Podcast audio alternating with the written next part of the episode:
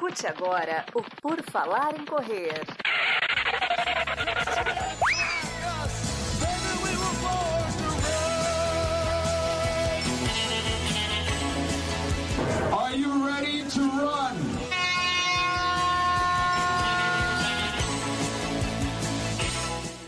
Começamos mais um episódio do podcast do Por Falar em Correr. Sim, sim, sim, estamos aqui. Esse aqui na categoria PFC Entrevista, Interview, PFC Interview. Mas é português, hoje é nacional. Vamos conversar com o treinador, corredor, youtuber, criador de conteúdo, Dario Guimarães, do Corrida Simples. Tudo bom, Dario? Seja bem-vindo. Oh, tudo bem. Obrigado aí pelo convite. Já acompanho o seu canal há, há muito tempo. Quando eu comecei no YouTube, na verdade, eu estudei todos os canais que existiam para ver como que eu faria o meu, né? Pegar pontos ali. E o seu canal foi um dos, dos que entraram nessa lista, né? Então, obrigado pelo convite e vai ser show de bola aí a conversa. Tem uns três anos que eu não vou em nenhuma live, né? No começo eu tinha bastante convite, depois parou um pouco. Nessas coisas que aconteceu no mundo aí, e agora estamos voltando a participar de live, né? Sempre bom, sempre bom interagir assim com outro canal, porque é o mesmo público, né? Então acho que a gente tem que realmente se ajudar. Cada um tá na sua correria, né? Mas que bom que deu certo dessa vez. Isso, maravilha. Ali quando você falou que viu os canais, daí você viu por falar em correr, pensou, bom, não vai ser difícil ser melhor que isso aqui, né? Daí você viu, bom, esse aqui eu consigo, já, já sei o que não fazer, né? Deve ter sido mais ou menos isso.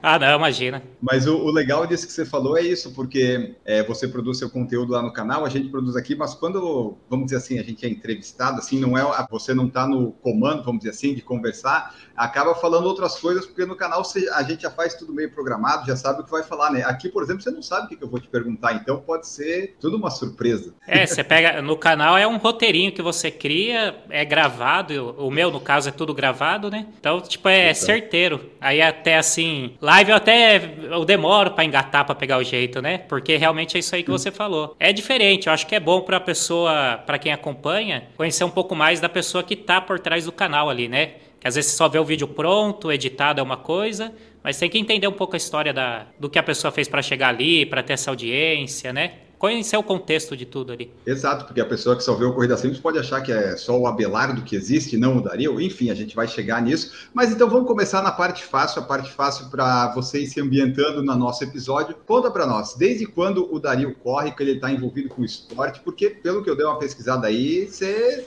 você pratica bastante tempo. Então, eu no caso, que eu tô na corrida, vivendo na, de corrida em si desde 2009. Eu trabalhava numa oficina de funilaria e pintura, era ajudante geral, né? Fazia um monte de coisa assim, tudo os BO sobrava para mim. Lixar carro ruim, é, limpar a estufa onde os caras pintavam o carro, um monte de coisa. Só que nessa época eu tinha 17 anos, né? 2009.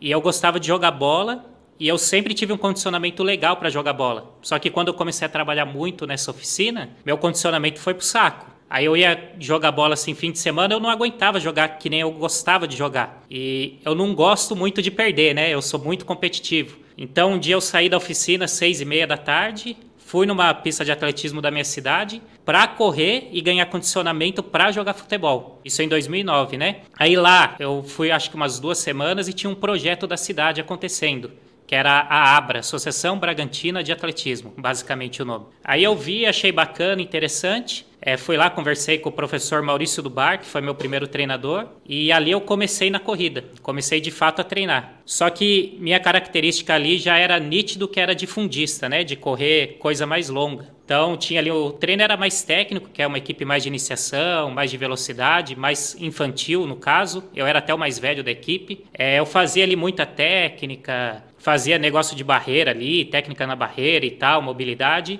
E no fim sempre tinha uma corrida de 15 a 20 minutos que ele colocava. Aí nessa de 15 a 20 minutos tinha eu e mais um menino que é o Gustavo, que correu um tempo também. E a gente sentava o cacete nessa corrida aí. Corria forte mesmo uns 15, 20 minutos, né? Já dava abaixo de 4 por mil naquela época, sem bagagem nenhuma de, de treinamento. Aí nisso eu comecei a estudar a corrida, comecei a, a querer entender como que era, é, como que funcionava uma corrida de rua.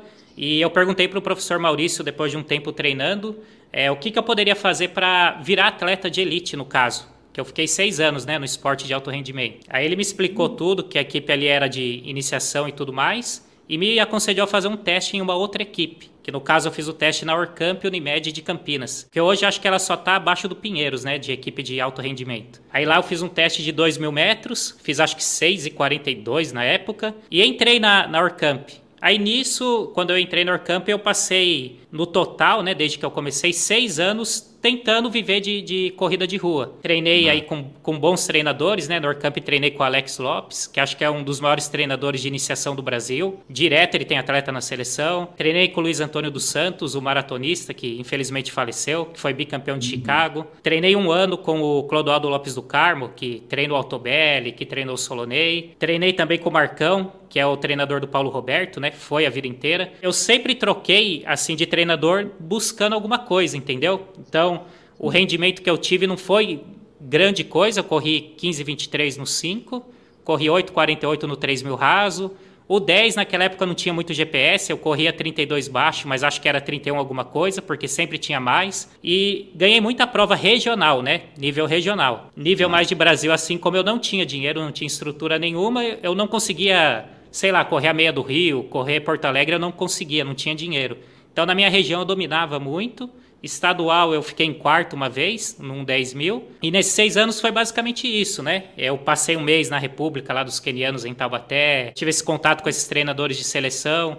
E sempre tentando ganhar alguma coisa. Só que não tinha dinheiro nenhum. Eu, basicamente, seis anos da minha vida, eu saí da oficina até nessa época, né? Eu parei de trabalhar e arrisquei tudo. Minha vida era treinar, comer e dormir. Nessa época até eu pesava 66 quilos. Hoje eu tô com 80. Eu era bem mais magro, né? Hoje eu tenho Qual 80 altura? quilos. Tenho 81.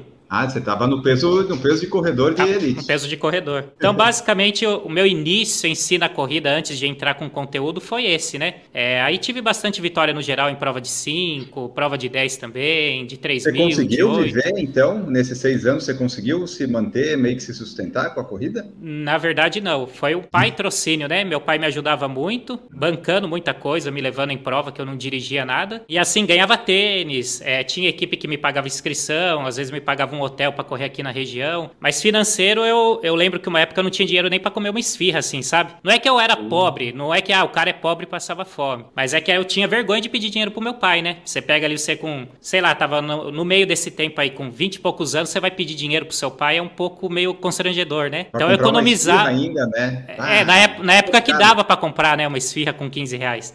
Que agora é 50 conto mais FIA. Então, basicamente foi isso. Eu tentei muito. É, nesse meio tempo, eu tive uma bolsa para fazer educação física também. Então, não fiquei totalmente só na corrida. Eu estudei, né? Me formei nesse meio tempo. E foi aí o meu início no que eu entrei de cabeça na corrida. Então, basicamente, de 2009 até hoje, é, minha, minha rotina é 24 horas corrida de rua. É, eu acordo já pensando em corrida, trabalhando com corrida. Vai dar 14 anos em outubro, né? Tem 13 anos no, no total. Tá, legal. Então, aquele curso que você fez ali de educação física acabou servindo para quando você parou, tipo, se aposentou, vamos dizer, do alto rendimento, que daí você já tinha uma base e conseguiu desenvolver sendo treinador, preparador físico. Como é que foi essa, essa escalada aí? Porque hoje você tem ali o Corrida Simples, treinamentos online, mais de não sei quantos mil alunos, um monte de gente, mas como é que foi até chegar nisso? Então, quando deu ali 2014, que eu já estava bem desanimado, né?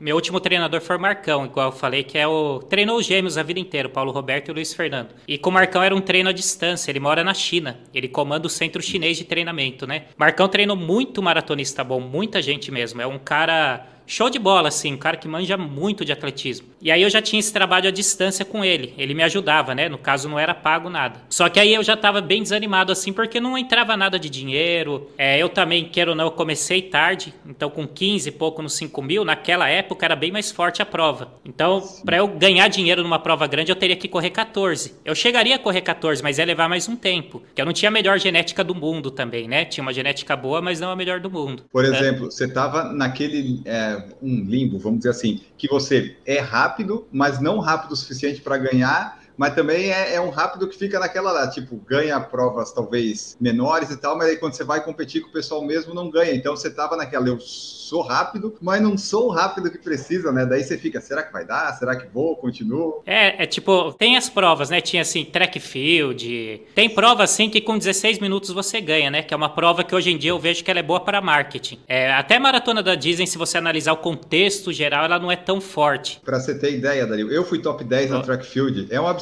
isso. é, é muito boa essa prova. para levar o ânimo assim. Pra erguer o nome. E não é ruim, na verdade, né? Se o cara quiser divulgar o nome, Sim. uma assessoria é bom. Só que no meu caso eu queria alto rendimento mesmo, né? Eu queria seleção, essas coisas. E aí, como eu tava muito desanimado nessa. 2014, isso, né? Muito desanimado já, eu conversei com o Marcão, falei que eu ia parar tirar o pé, ele entendeu tudo. E nisso já tinha pessoas que me procuravam na minha cidade, né? Então comecei uma assessoria presencial sem querer mesmo, que já tinha três pessoas me procurando, que foram meus primeiros três alunos. E aí em 2000, é Bragança Paulista. Aí em 2014 que eu comecei a assessoria de modo presencial só. No presencial, como eu era relativamente assim ingênuo, né? Minha assessoria cresceu bastante, que eu fazia um trabalho bacana, ficou uma das maiores da região. Só que eu tomava muito calote, muito calote mesmo. Ah. Povo assim que a, hoje em dia eu lidaria de outra forma, que hoje eu tenho 31 anos, uma maturidade melhor. Só que ali eu não conseguia falar não, é muito bonzinho, muito tonto para falar o português, né? E eu comecei a desanimar muito com esse negócio de tomar calote e tal. É, eu trabalhei num estúdio que a equipe era, era minha e desse cara uma época. Chegou um gringão famoso no atletismo em Bragança, tentou catar tudo meus alunos. Então eu passei muita coisa que me chateou muito aqui na cidade, né? E nisso eu já fazia vídeo pro Facebook. Pro Facebook eu colocava vídeo de um minuto dando dica e tal. Aí Aí um dia eu catei e coloquei um no YouTube, 2017 isso. E aí do YouTube, naturalmente, começou a dar certo que eu acho que a minha meu dom, vamos falar assim, sempre foi de criar, de construir uma narrativa, né? Quando eu estava na primeira série, minha redação já dava ali 40 linhas, 45. Eu sempre tive essa facilidade de escrever. E aí, quando eu fui fazer vídeo, eu percebi que eu conseguia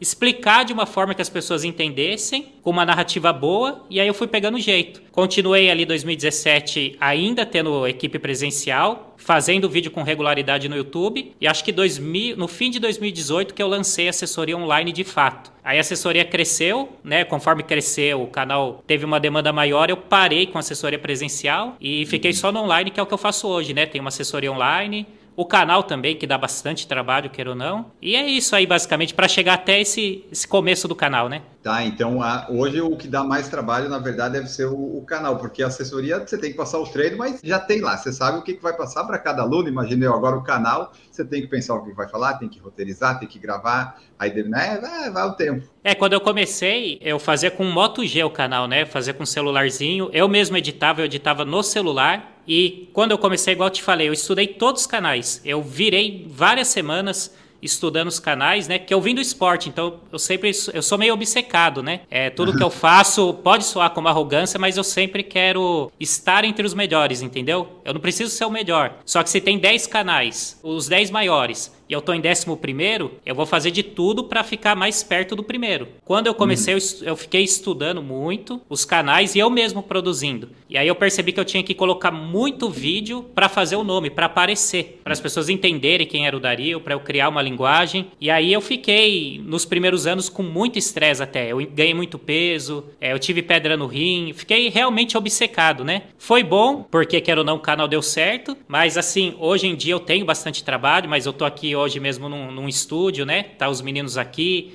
Hoje eu tenho quem edita o vídeo, eu tenho quem grava, só faço o roteiro. Hoje é mais tranquilo, de uns dois anos para cá. Mas os primeiros três anos do canal foi muito difícil para mim, né? Eu praticamente nem treinei direito porque eu foquei que eu queria fazer o nome, entendeu? E eu vi que estava aberto, né? Os professores uhum. que fazem conteúdo falam coisa muito técnica e eu acho uma crítica construtiva. Já falei com alguns pessoalmente. Eu acho que essa linguagem não funciona tanto pro corredor. O corredor não estudou educação física, ele não é obrigado a saber um monte de termo. Então eu vi essa brecha e eu afundei na brecha. E foi assim basicamente que o canal veio dando certo certo, né? Continuo estudando todos os canais ainda, os gringos, os daqui. E o nome Corrida Simples foi desde o início, que daí você viu, pô, a corrida tem que ser simples, ou esse nome surgiu depois? Meu pai, ele é engenheiro, arquiteto no caso, né? Ele tinha uma empresa que chamava Constru Simples. Aí eu peguei a placa dele e coloquei Corrida Simples. Foi do nada, entendeu? Ficou um nome bom, depois, obviamente, eu peguei e patenteei o nome, né? Mas foi natural, não foi nada tão projetado assim. E foi bom porque, a princípio, então, como você começou ali antes, né? Você conseguiu um nome que hoje em dia parece tipo, pô, corrida simples. Ó, é um nome perfeito para usar, né? Hoje, por exemplo, você não consegue mais achar nomes e arrobas de Instagram, você tem que ficar criando um monte de coisa. O seu você pegou no comecinho ali e deu para, né, corrida simples. Tá ali. É, ficou um nome meio chiclete assim, né? Bem tranquilo. Mas então assim, então o canal começou, você começou a se dedicar a ele a partir de 2017. 2017. 17, é, tá. Que eu coloquei o primeiro vídeo lá, né? E quando é que você viu que o canal, assim, putz, isso daqui tá, tá dando certo? Foi 18, 19 que você viu que aumentou exponencialmente? Se eu não me engano, acho que no quarto vídeo eu fiz um vídeo de canelite. Eu achei que ficou ruim pra caramba. Eu sou crítico, né? Eu achei que ficou ruim, só que o vídeo pegou, na época, acho que 20 mil visualizações. E aí eu comparei, ah. estudando os canais, eu vi que já era bom. E nisso veio bastante inscrito na época. Aí, praticamente com três meses, ele começou a engatar um pouquinho. Aí eu sempre tinha uma meta, né? Minha meta no começo era bater pelo menos 400 visualizações. Então eu fazia de tudo para chegar em 400 visualizações. Depois cresceu um pouco, eu coloquei a meta de mil. Aí foi aumentando. Hoje em dia eu tento manter a maioria dos vídeos entre 4 a 8 mil visualizações, né? Que é uma média muito boa. Claro que, que um vídeo mais longo, igual eu comecei um podcast agora, um podcast pega menos, porque é um vídeo uhum. longo. Então ele tem uma outra proporção, né? Mas basicamente rápido ele deu certo. Acho que Deus quis me ajudar de tanto que eu tava sofrendo presencialmente, sendo tonto dos outros, né? Trabalhando de graça, andando a pé que nem louco. Então, sei lá se foi isso ou se era já o que era para acontecer na minha vida, né? Certo. E daí a partir daí também com o canal dando certo que a assessoria cresceu e você viu que dava para investir nesse online. Então hoje você tem a assessoria que você presta para quantos alunos? Você sabe? Tem ideia? Óbvio que tem. Ah, ela tem muita procura, só que eu não, nunca quis fazer virar uma empresa com um monte de professor, né? Tem pessoas que trabalham comigo no atendimento e tal, mas raramente eu passo de 300 alunos. Então eu pego uma turma ali, uhum. bateu 300 eu fecho vaga, entendeu? Aí, sei lá, saiu uhum. 10, eu abro 10 vagas. Que a minha meta, eu quero crescer mais como produtor de conteúdo, eu tenho alguns projetos também, que eu quero ter alguns patrocínios. Então se eu bitolar muito em aluno, isso demanda bastante tempo, né? Aí eu teria que praticamente deixar muito de lado o canal. Então, meu foco não é é assessoria, mas ao mesmo tempo eu quero continuar, eu gosto de fazer conteúdo, né? Tá, hoje em dia então você está dividido entre os dois ali, mas se der, vamos ficar mais no conteúdo, é isso? É, eu gostaria de diminuir um pouquinho ali de, de aluno. É bastante trabalhoso, apesar de eu gostar, é esse negócio de quem faz o que ama não trabalha é mentira, né? Eu trabalho muito, entendeu? Às vezes eu chego a gravar vídeo aqui, sei lá, vou gravar seis vídeos para ter uma gaveta. Eu chego exausto já. Aí eu sinto até que o vídeo não foi tão bem, porque eu tô com mil coisas na cabeça. Então eu gostaria de diminuir um pouquinho, só que eu também não quero diminuir o meu ganho, né? Eu assumi muito compromisso financeiro. Então eu tô partindo, começando a fazer um network maior, fechando com algumas marcas, que era coisa que eu não fazia. Raramente eu saía daqui, né? Eu moro a uma hora de São Paulo e todos esses uhum. convites aí de marca eu recuso tudo, né? Porque, não sei, nunca quis ir. Só que eu preciso começar a participar para aparecer para as marcas e ter um. O canal network. é relevante, um network mesmo. Por mais que eu não, eu não sou tão fã desses eventos, sinceramente falando, né? Eu não. Essas bolachas aí sem açúcar, esses negócios, eu não. Esses eventinhos assim, eu não, não curto muito, sinceramente falando, né? Não tô criticando nada, já falei com as marcas. E eu acho que também, tipo, você vai na USP ali, passar um dia inteiro. Eles teriam que te pagar uma gasolina, um pedágio, alguma coisa, né? Mas aí a marca, ela usa muito o seu nome joga na ilusão que você, nossa, a marca me chamou. Não é nem a marca, é uma agência que toma conta da parte de corrida da marca. E aí mexe na ilusão de muita gente todo mundo vai. Então tem cara que vem do Rio de Janeiro por conta para São Paulo para participar de um evento que ele ganha um tênis de 400 reais preço de custo para a marca, né? Então eu tenho uma certa crítica com isso daí, mas ao mesmo tempo tem que dar o braço a torcer e de vez em quando tem que ir em alguns, né? Certo. É, por exemplo, eu aqui em Floripa fica mais fácil de eu não ir, não que eu não quisesse ir, mas tipo, eu não tenho, eu não, não vou sair de Floripa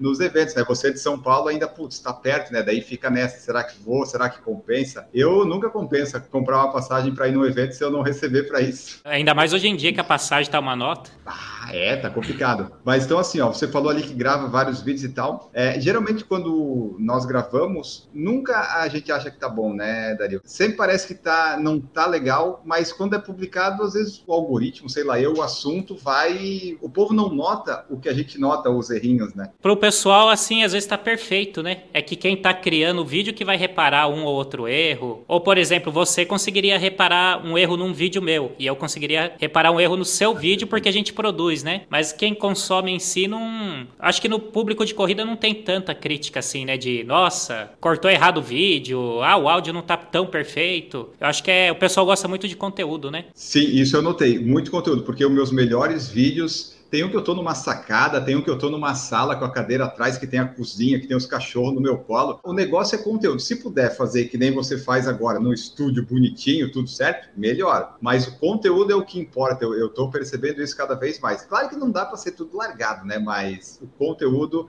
é o que conta. É, no começo, se você pegar meus primeiros vídeos, eu gravava no quarto da minha mãe. Então eu colocava o celular na janela, usava a luz do sol e dava certo. Dava certo pra caramba o vídeo, né? Sem microfone, com um celular que não era iPhone, né? Que o iPhone tem uma qualidade boa ainda, mas era um Moto G. E funcionava por conta do conteúdo mesmo. Tá, maravilha. Então me conta assim, ó, como é que tá hoje o atleta Dario? Porque você é ah, treinador lá, cria conteúdo, mas e o atleta que foi quase profissional anteriormente, ganhou peso, deu, deu umas, uns probleminha aí que você falou, muito obcecado. Hoje, você tá treinando, você tá correndo, você tá com metas? É, hoje tem mais ou menos, acho que vai dar a sexta semana que eu voltei a treinar de verdade, assim, né? Que eu coloquei a meta de correr bastante meia maratona esse ano. E ano que vem eu quero correr maratona. Aí eu quero correr abaixo de três horas, que eu acho que na bagagem, eu voltando a treinar, eu conseguiria fazer de certa forma ali até que tranquilo, né? Não desmerecendo a, a distância. Claro que eu tô muito fora do meu melhor condicionamento, tô sofrendo para fazer um longão de 20, 24 km. Então vai ser um processo como se fosse um reinício, né? Porque nesses últimos anos eu nunca parei de treinar. Só que às vezes eu tava na correria eu fazia três treinos na semana, ou quatro, só que treininho de 10 km. Ah, vou fazer um longo, vou rodar 15. Então, assim, eu, eu mantive um certo condicionamento, mas o meu gasto calórico era baixo, meu consumo aumentou no estresse, né? Você quer compensar o estresse com comida gordurosa, com açúcar. E nisso eu praticamente não treinei, entendeu? Agora que eu coloquei esse foco de voltar a treinar, perder um pouco de peso, não voltar na proporção que era, que não volta mais. Eu não tenho mais 20 é. anos também. E eu não treino daquele jeito, né? Eu treinava 160, 180 quilômetros por semana e andava tudo a pé. Hoje eu ando de carro e eu treino metade disso. Então eu nunca mais volto naquele peso. A gente tem que entender as fases da vida, né? Mas assim, essa é minha meta agora. Tô treinando legalzinho, seis treinos por semana e vamos ver o que, que o que, que vai dar, né? Faz fortalecimento o treinador Dario? não, não gosto. Faço de vez em quando, não gosto muito, sinceramente falando. O que eu gosto de fazer é um, um dia de rodagem específica, né? No sobe e desce, que eu faço trabalho de força específica, vamos falar assim. Agora a academia tem uns, ah, uns seis anos que eu não vou, que eu não ponho o pé. Não que isso seja ah. certo, viu? Quem é meu aluno aí tem que fazer, mas eu não.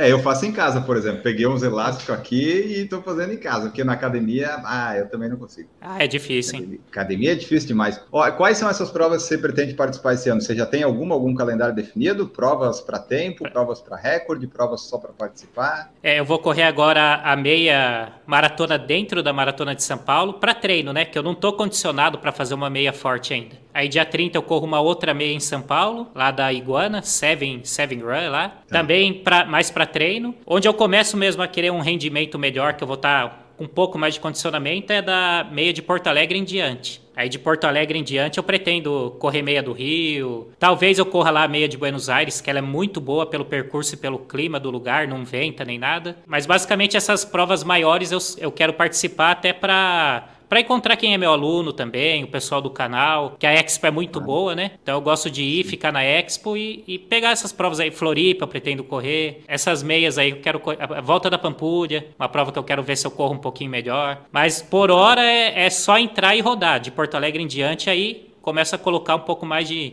de ritmo, né? Vamos ver se eu vou conseguir também, né? Essa Porto Alegre que você fala é dentro da maratona que vai ser no sábado, é isso? Isso, a meia. Essa meia ficou, ficou mais rápida agora, eles, eles tiraram a parte da Zona Sul, ficou boa. Você que está nos escutando em qualquer plataforma, saiba que no Spotify nós estamos em vídeo e tem as lives no YouTube também, que você pode acompanhar, deixar sua mensagem e participar conosco. Que nem, por exemplo, aqui, ó, Corredor das Montanhas falou aqui, vai lá, Belardo. Minha próxima pergunta, quando eu fizer, vai ser sobre isso, porque algumas pessoas me sugeriram ah, entrevista o Corrida Simples, o Abelardo. Deu, entrava assim, mas o nome dele é Dario. Que é Abelardo? Eu tive que fazer um processo de busca e, e para entender tudo isso. Depois eu entendi. O Edu Corredor também está aqui, ó. Parabéns, Enio. O Abelardo é nota 10. Vocês dois são monstros da corrida. Ele é mais, né, Edu? Mas obrigado pela gentileza. Ele perguntou sobre o quadro Abelardo Sincero. Eu vou deixar para acabar as mensagens, daí a gente fala disso. O Guilherme Teixeira está conosco também. O Anderson Vicente aqui, ó. Abelardo sabe muito. Ninguém chama ele de Dario, só eu. Eu, eu, tô, eu sou errado aqui. William Araújo, boa noite, Abelardo e Enio. Mas isso é um bom sinal, né? Você conseguiu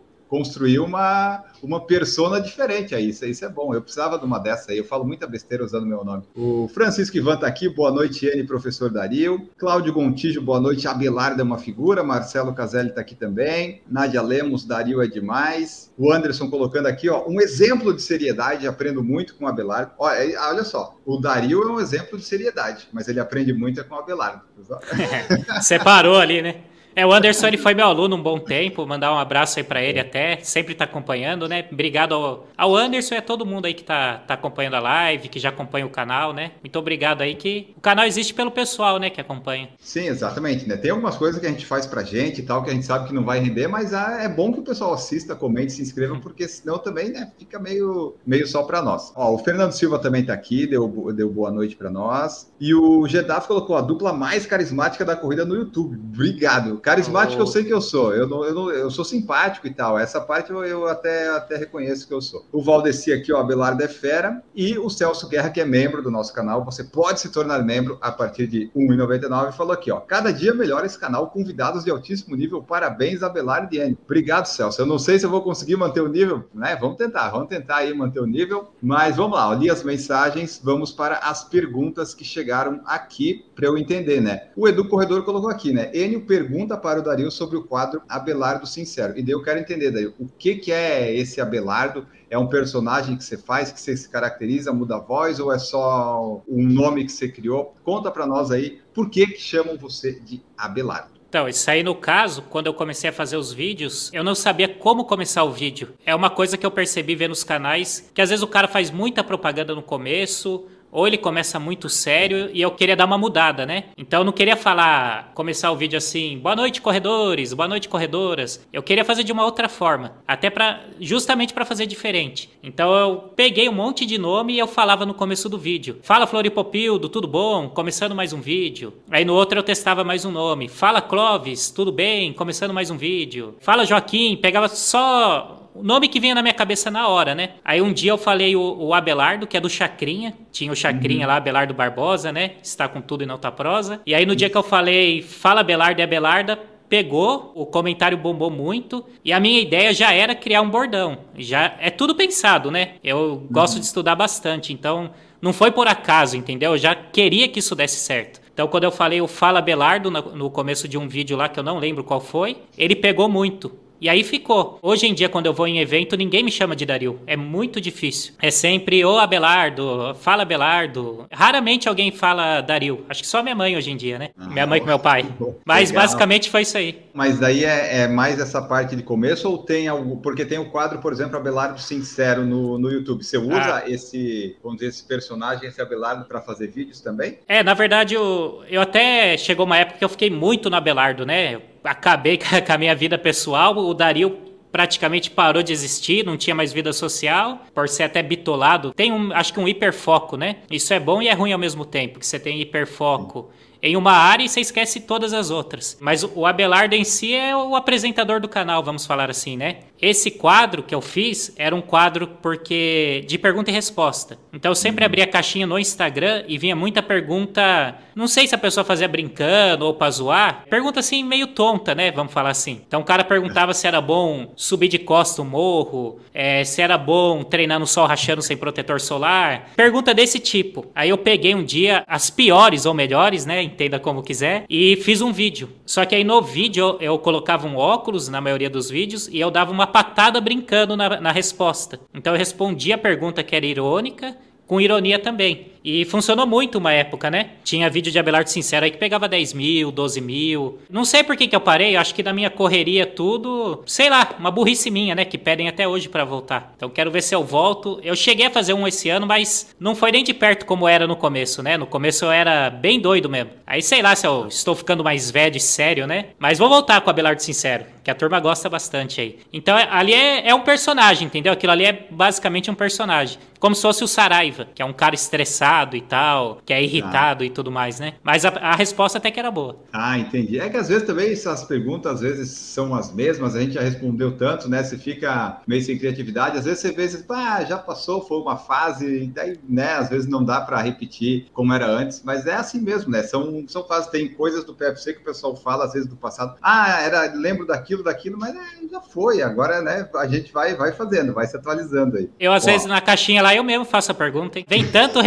que eu, às vezes eu quero criar conteúdo nos stories lá, eu mesmo faço a pergunta e respondo, porque eu sei que é uma coisa que vai agregar, né? Que o pessoal só pergunta a mesma coisa. Tem semana que vem só a mesma pergunta. Aí tem época que eu mesmo pergunto e eu mesmo respondo. Bem egocêntrico, né? Mas é isso aí, é a criação de conteúdo. E qual que é a pergunta que mais chega quando você bota a pergunta? Seja séria ou não a pergunta, né? Não sei. Ah, do que o pessoal manda. Na verdade, chega muito uma que é o cara quer que eu afirme se o tempo dele é bom. Então ele manda. Chega muito essa. É Abelardo, corri 10 quilômetros em 48 minutos. É bom. Abelardo, tenho 60 anos e corri 5 em 32. É bom. Mas vem muita assim, muita mesmo. Muita, vem. A cada 10 vem 7, assim. Que a pessoa quer que eu afirme que é bom. Só que não tem essa assim. Como que eu vou falar, pô, seu tempo é ruim? Eu não sei o peso do cara, eu não sei há quanto tempo ele treina, eu não sei se ele treina uhum. certo, eu não sei se ele correu num percurso com sobe e desce. Então é uma pergunta que não tem resposta, né? É, na verdade ele quer receber um elogio, né? Tipo, ah, não, você foi muito é. bem, parabéns. Bom, vou ver aqui, ó. O Valdeci Burso, que tá aqui também, Frank Oliveira. O Tita perguntou a sua meta de tempo para meia. Quando você começar a fazer as meias, que a coisa engrenar, que você espera, qual que é a meta de tempo que o Abelardo consegue, ou o Dario consegue fazer? Eu acredito que eu em forma, um pouco mais condicionado, de uma 20 para baixo. Quando eu treinava, eu chegava a fazer treino de 25 km a 3,30, então passava meia para 1,14, 1,13, né? Mas era outra época. Hoje em dia, se até o fim do ano eu correr 1,21 que seja, ou 1,20 para esse ano aqui, tá ótimo. Aí ano que vem, quem sabe, se tudo der certo, que eu também treino. É, hoje em dia eu tenho uma proporção de treino que eu não posso também treinar muito pesado, ficar exausto e não conseguir trabalhar, né? Então, assim, eu acho que se eu terminar o ano correndo 1,21, uma 20 alto, tá de bom tamanho. Isso de Porto Alegre para frente, né? Senão o pessoal também vai querer cobrar aí e tal. Mas é isso, eu sou atleta amador também e Você quebra. Se incomoda se o pessoal cobra? Tem, acontece isso? As pessoas verificam aí seus treinos, suas provas? Uma época eu fiz um projeto, eu tentei voltar a correr 5km, eu tava mostrando em vídeo. Só que aí eu chegava em prova, eu tava até que bem condicionado, né? A meta era voltar a correr 15. Eu cheguei a correr 16 alto nesse projeto. Só que eu chegava em prova, eu não conseguia mais, tipo, aquecer de boa, né? Que o pessoal queria conversar. Você tem um canal, você não pode ser sem educação com quem tá acompanhando, né? Então eu chegava na prova, todo mundo queria ir junto, eu não conseguia aquecer e gerava muita expectativa. Então eu criei uma pressão em cima de mim mesmo e depois disso resolvi parar de fazer projeto comigo, né? Eu até quero fazer, vou fazer alguns projetos aí com atletas de elite, mas comigo eu parei porque eu acho que gera uma pressão que é dar audiência tudo, só que eu preciso estar com a cabeça boa, né? Não adianta eu ter audiência, tá feliz no vídeo, mas desligou a câmera eu tá triste, entendeu? Então a audiência em si também não é tudo, né? É, até porque o YouTube é uma plataforma que a gente hospeda vídeo. Se ele acabar, não dá para ter certeza, né? Apesar que tá dando dinheiro para eles, não vai acabar. É, esperamos que é. por enquanto ele fique aí porque tá ajudando. É. tá, tá, ajudando. Se acabar, Bom, surge outro também. Ah, é verdade, é verdade. Daí tem que correr rápido para garantir as arrobas, né? Francisco Ivan tá aqui, ó, usando a camisa nos treinos, as pessoas gritam vai Abelardo. É, o Francisco é meu aluno, mandar um abraço aí para ele, tamo junto. Ai, e na legal. camiseta é escrito, é escrito Abelardo na parte de trás da camiseta, né? Ah,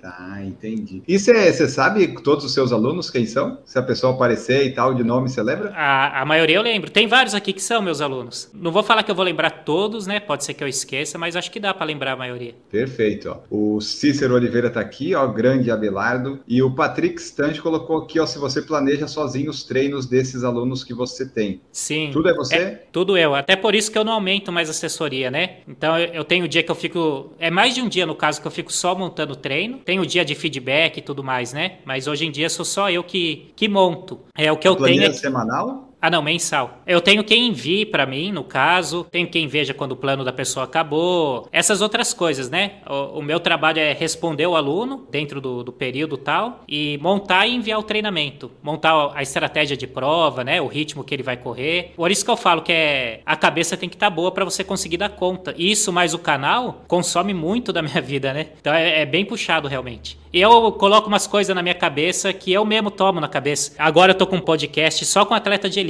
né? Presencial. Isso e... que eu ia perguntar, porque eu estava vendo o que você fez, só tem atleta de elite. Eu ia perguntar se esse era o foco realmente. É, o foco ali. Eu conheço muito atleta de elite, né? O pessoal da República aqui do Pinheiros, que mora em Bragança, eu conheço a maioria. E o atletismo em si cresceu, a corrida de rua. Pro amador tá maravilhoso. A inscrição tá cara, mas a... tem muita prova bacana. Só que o atleta de elite tá acabando. Antigamente você ganhava ali uma tribuna, você ganhava um carro. Você ficava em vigésimo, você ganhava mil reais. Isso em 2009, né? Hoje em dia a premiação de uma meia maratona internacional de São Paulo é 500 reais em vale compra pro campeão. Então os atletas estão passando muito apuro. Pode ver que alguns aí, tipo o Laurindo, é, o Wagner Noronha, eles estão fazendo projetos no YouTube com outros canais, porque aí eles conseguem visibilidade, conseguem marca. Só que quem não tem essa oportunidade tá basicamente assim sofrendo muito, né? Então a minha ideia é divulgar um pouco eles e o foco em si, até onde eu conseguir, eu quero fazer só com atleta e treinador. Não que eu não vá convidar um influenciador mais para frente, mas o meu objetivo realmente é ajudar o, o, o atleta de elite, né? É, falar uhum. também, trazer a história deles, os das antigas também. Quero ver se eu trago um dia o Marilson, Frank Caldeira. E é isso. Só que dá trabalho, né? Porque eu tenho que convidar o cara, tem que ver que horas o cara vai chegar, tem que marcar o horário para gravar. Então isso aí foi mais uma coisa que eu coloquei na minha rotina.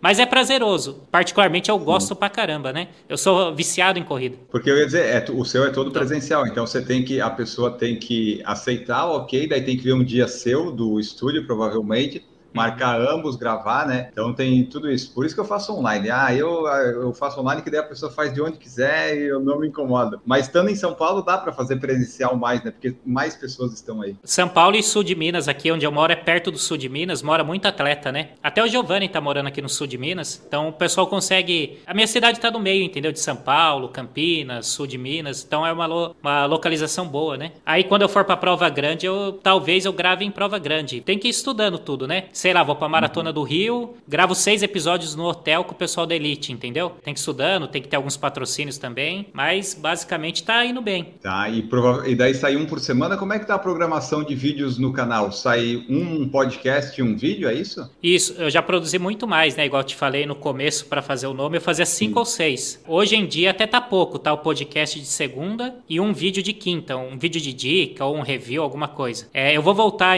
semana que vem ou na outra, colocar no mínimo três ou quatro por semana. Só que eu tenho que me organizar tudo certinho, né? Que eu acho que pro YouTube é três ou quatro fica legal. Todo dia eu já testei, não funciona pro meu canal no caso, né? Você pega ali uhum. o canal Tênis Certo, outros canais funciona para eles. Pro meu público ali que é uma videoaula basicamente, eu acho que não funciona tanto. Só que dois tá pouco também, né? Mas basicamente no momento tá sendo segunda e quinta. É, eu vi aqui, você já entrevistou alguns dos atletas e alguns desses eu já entrevistei aqui e tenho também na lista para entrevistar, porque eu tento fazer, trazer diversas pessoas e alguns, quando eu consigo, né, desses atletas de elite, para trazer também um pouco da história deles, né? Pelo menos, ah, tá lá. Não sei se muita gente vai ouvir ou vai ver o podcast, mas divulgou de alguma forma, né? Então é interessante, né? Que como você falou, esse ano que as maratonas começaram a aumentar a premiação de novo. Curitiba, Manaus, Floripa, Porto Alegre, Rio, já melhorou um pouquinho, né? Talvez longe do que já era no passado, mas em relação ao ano passado, por exemplo, pô, né? Melhorou demais. O duro só de prova, assim, até conversando com eles, é que a gente imagina que o atleta acabou a prova e ele ganhou. Vamos supor, acho que Porto Alegre vai pagar 40 ou 30, né? Se eu não me engano. E acha que ele recebe na hora, né? Acha que ele recebe na hora e acha que ele recebe os 30. Só que não é. Ele desconta 30% de, de imposto, a maioria das provas, e raramente ele vai receber na hora. Eu conheço atleta que ganhou Maratona de São Paulo,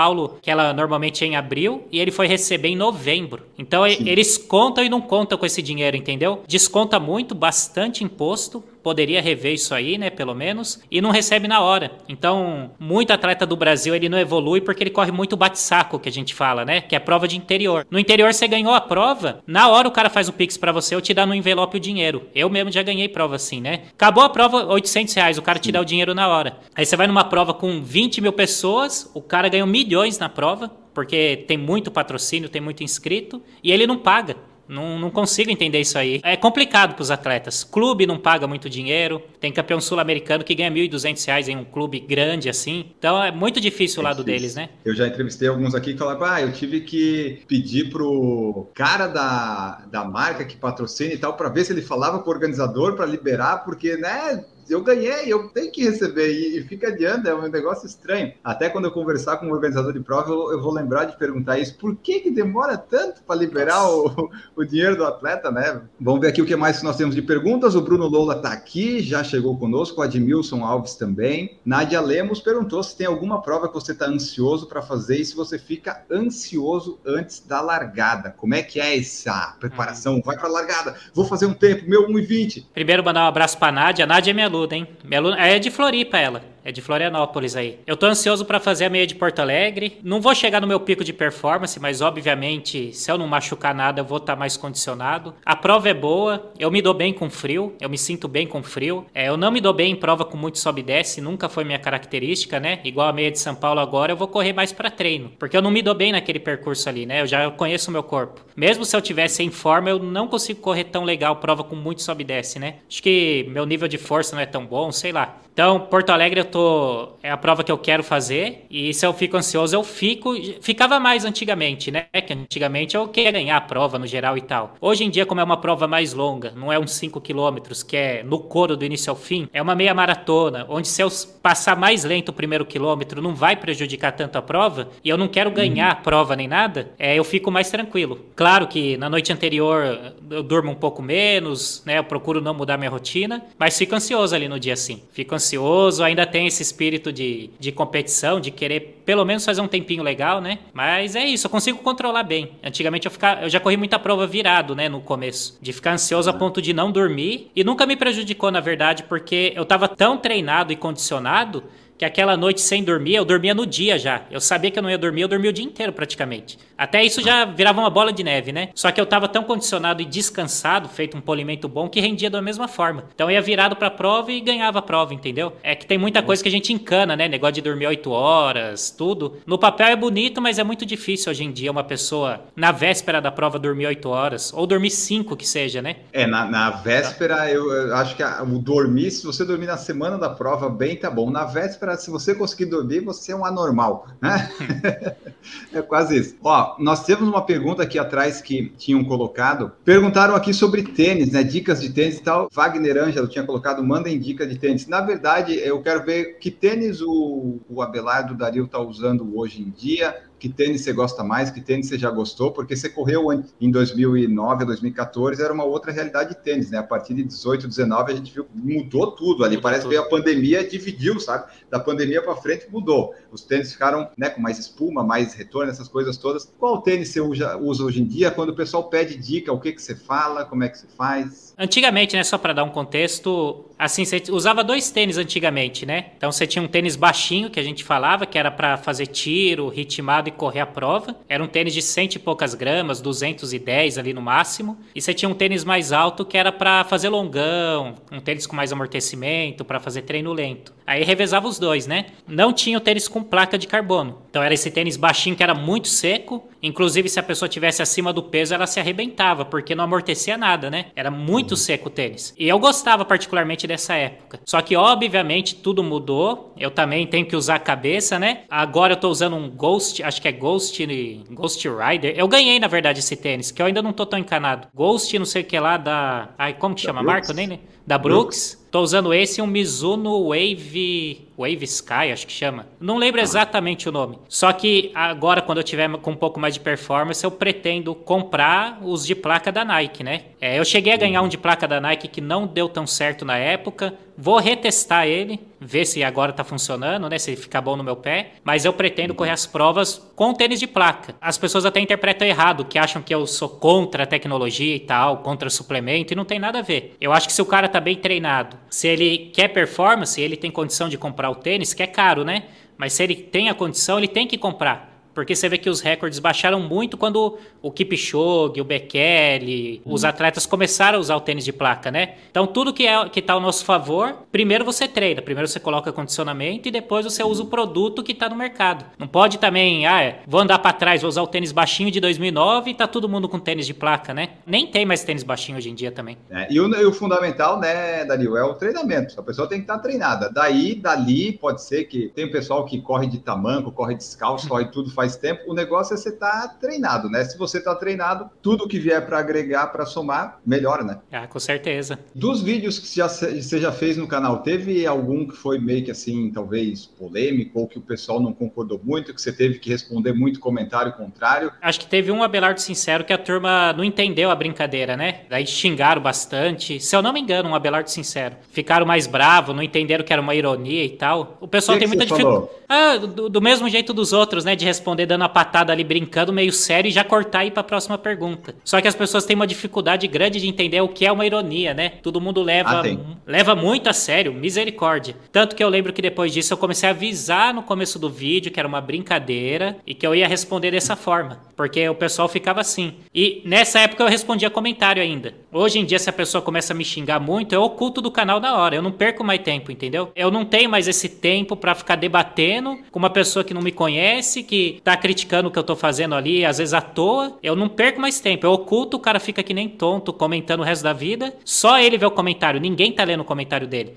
Então eu não, não é que eu apago todos, né? Quando é um negócio muito agressivo, entendeu? A crítica construtiva ela é boa. Pô, você falou muito rápido. Ah, Dario, os vídeos estão muito longos. Esse tipo de comentário é legal. Agora o cara, sei lá, xinga sua mãe, começa a tirar sarro de você. Aí eu já oculto já e não, não deixo essa energia entrar, entendeu?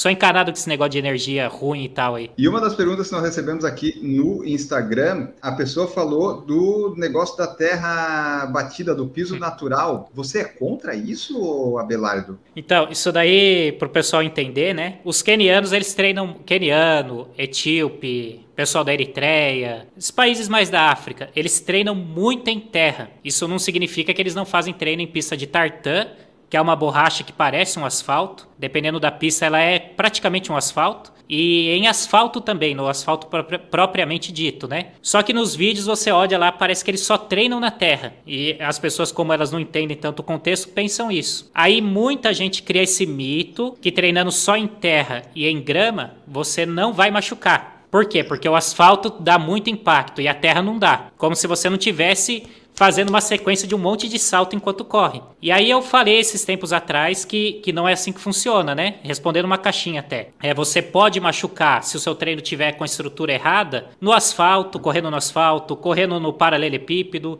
Assim como você pode machucar correndo só na terra ou correndo só na grama, entendeu? Porque o que faz o cara machucar em si é uma estrutura de treino errada. É, o longão é de 20 km, ele faz 30, é para fazer a 5 por mil, ele vai lá e faz a 4,20. O treinador colocou o tiro de 400 para 1,40, ele quer fazer para 1,32. Isso machuca. O que machuca não é correr no asfalto. Tanto que você pega os kenianos quando vem pro Brasil, eles treinam muito no asfalto aqui. Foi basicamente isso que eu falei, aí deu um negócio de interpretação, entendeu? Mas não tem nada demais. Você pode correr na terra, no asfalto, aí cada um escolhe, né? É, porque a terra batida e tal, essa coisa tem realmente um pouco menos impacto, mas não quer dizer que em nenhuma delas você vai machucar ou não, né? Isso é como você falou, varia das coisas. Se puder evitar talvez muito asfalto, ok, mas nada impede, né, da pessoa correr errado e se machucar. Acho que é essa partezinha que o pessoal talvez não tenha pegado, né? Entende? Então você não é contra. Você é não. contra as pessoas não saberem interpretar as coisas por aí. O Patrick Stange perguntou assim: ó, se você passa treinamento para ultramaratona, os, os seus alunos, seu foco é o quê? Você passa só para corrida? Tem triatlon, tem ultra? Como é que funciona? Se alguém quiser treinar contigo. Pode até entrar em contato lá pelo Instagram ou pelo WhatsApp que tem nos vídeos, né, lá no canal. No momento eu tô com vagas fechadas mesmo, né? Porque tá com um número legal já de alunos e tal. Mas aí eu tenho uma lista de espera. É, eu treino ultramaratonistas, treino maratonistas também, corredor de 5, de 10, pessoa que quer passar no TAF, né? Teste de aptidão física, do bombeiro, polícia, por aí vai. É, tô uhum. treinando alguns atletas de elite, tô entrando agora, tô aprofund... estudando um pouco mais, porque o atleta de elite é diferente, né? Mexe muito na parte mental. Então Sim. eu tô entrando nesse mercado. Eu tenho muita vontade de chegar a ter um atleta meu na seleção brasileira e de ser convocado um dia como treinador. Isso aí é um foco que eu tenho, né? Então eu consigo treinar basicamente qualquer distância assim, que a pessoa quiser. Treino algumas pessoas que fazem triatlo também. E treino aí, finalizando, né? O pessoal da Ultra também. Tem alguns ultramaratonistas, assim. Basicamente, tudo que é de corrida, assim, eu, eu treino, né? E a sua distância preferida qual é, do, do Dario? Antes era o 5, que eu, eu gostava que era rápido, né? Hoje em dia eu tenho gostado da meia maratona, eu tenho gostado. Acho que é uma distância, uma intensidade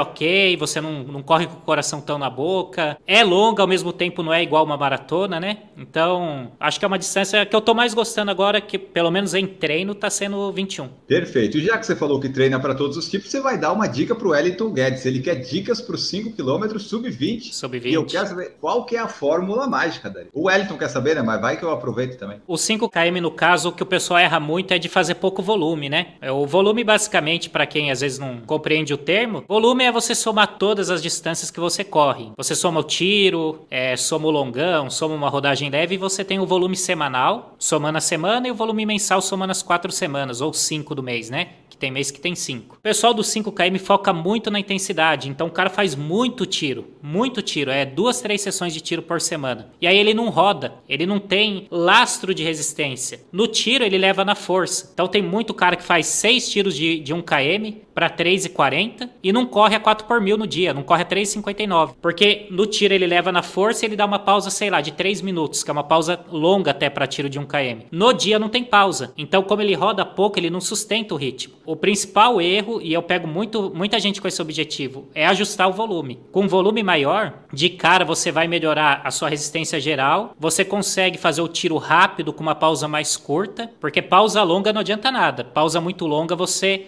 estimula a velocidade, você não treina a via em si de velocidade, né? Então você com volume maior consegue recuperar mais rápido, ao contrário de quem roda pouco e só faz tiro. E aí basicamente, para sair um sub-20, você teria que estar tá suportando tiros de 1 km pelo menos ali para 3,50. É, tiro de 400 tem que estar tá fazendo ali pelo menos para casa de 1,30, 1,28, uma média, entendeu? Para correr com segurança, né? Tem que fazer rodagem mais longa, tem que rodar ali um 14, um 15 km, que seria um longão ok para a prova de 5. Não precisa rodar 20. Ah, daí pode ser lento até, para ganhar tempo de corrida, né? Você pode fazer ele lento. Mas no resumo geral seria isso. O, o, volume é o que mais falta. As pessoas querem evoluir na corrida, mas não gostam de correr, né? Quer comprar o tênis bom, quer comprar o relógio bom, o suplemento bom, ela faz de tudo para ela fugir da parte principal, que é fazer volume, fazer intensidade. Ela faz de tudo, tudo. Ah, Kipchoge tá usando uma house no pulso para baixar o tempo. Ela compra o house, mesmo que custe dois mil reais. Só que ela não treina.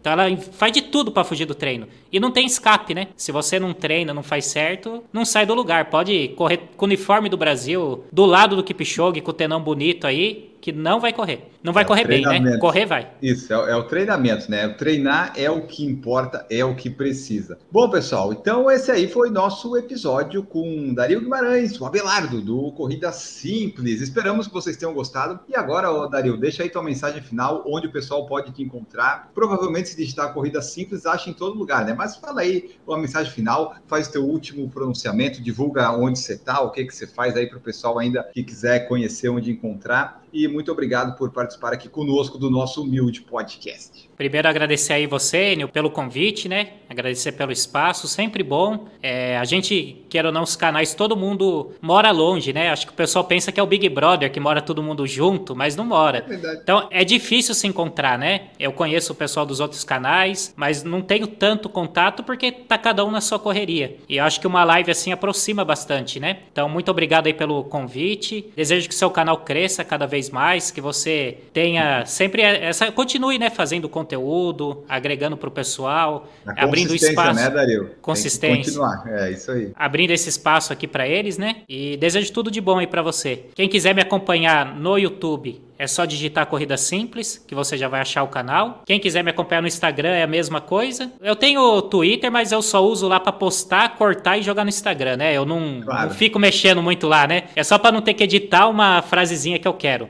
Mas tem o Twitter também. Tem o Twitter lá que eu faço frasezinha, né? Basicamente é isso. Treinamento à distância, nos vídeos tem o link do meu WhatsApp. E é isso. Digitou Corrida Simples, aparece, né? Perfeito. Então tá, Dario, muito obrigado por participar aqui conosco. Você que está nos ouvindo, não se esqueça de seguir seguir e de avaliar no Spotify, que isso nos ajuda. No YouTube você pode se inscrever e se tornar membro a partir de R$ 1,99. E agora nós vamos embora. Tchau para vocês. Produção por Falar em Correr, podcast multimídia.